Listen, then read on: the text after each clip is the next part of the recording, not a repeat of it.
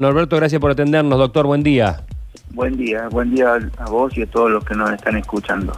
Bueno, ¿qué pasó? Eh, fue un, aparentemente, esto se va a ir a peritaje, obviamente, ya están bomberos trabajando en eso en este momento, en una sala que habíamos acondicionado para recibir a los pacientes febriles, eh, una sala que era la vieja sala de emergencias del hospital, eh, aparentemente a nivel de las conexiones del aire acondicionado de esa sala hubo un cortocircuito, había una camilla por debajo, estaba cerrada y se provocó un principio de incendio que fue contenido en pocos minutos, en realidad no fue nada nada grave, no había pacientes adentro en ese momento, no había nadie adentro en ese momento y fue un poquito más el susto, el humo y todo esto que otra cosa. Bueno, este, eh, por supuesto no hubo personal afectado. Este, no, no, no, nada de eso. ¿Equipamiento?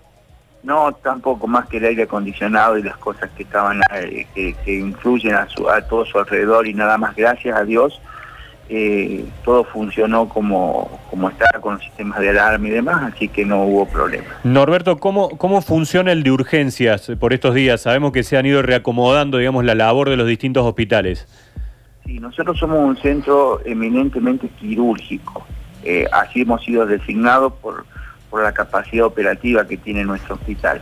Entonces nosotros recibiríamos todo lo que es toda la accidentología de la ciudad y todo lo quirúrgico que no puedan resolver los centros afectados a la atención del coronavirus en, particular.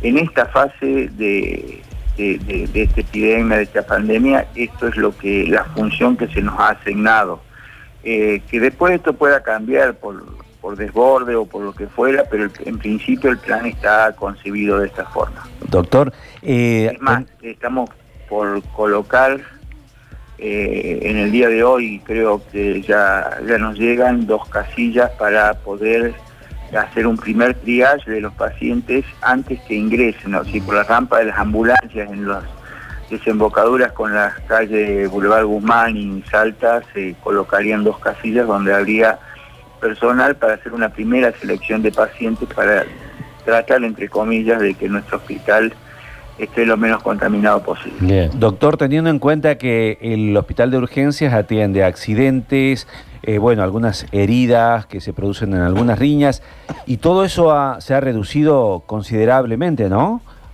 Sí, sí, sí. Eh, al haber menos gente en la calle, haber menos eh, eventos sociales y demás, sí, seguimos teniendo algún que otro de arma blanca, arma de fuego, pero no en el nivel que veníamos recibiendo anteriormente. Claro, claro. Eh, ¿Y cuánto ha bajado esa, esa atención? Yo te diría que en lo que es la accidentología y demás, un 90%. Anoche recibimos una fractura grave de pelvis de un paciente en un accidente, pero 90 son aislados los casos. Antes era una cuestión de desbande, digamos, teníamos el shock room y la guardia con pacientes internados permanentes. Hoy no nos sucede eso. Eh, si no fuera porque se trata de una peste, eh, el mundo ha mejorado. Hay menos robo, menos asaltos. el ambiente. que, sí. Antes hablábamos de que el trauma eh, era la epidemia silenciosa de los tiempos modernos. Y bueno, al, haber hecho una cuarentena claro. eh, de también tenemos menos epidemia, ¿no? Claro, es verdad. Eh, doctor Brusa, lo digo bien ahora, doctor Brusa, gracias por este contacto, que tenga usted buen día. Hasta siempre, amigos.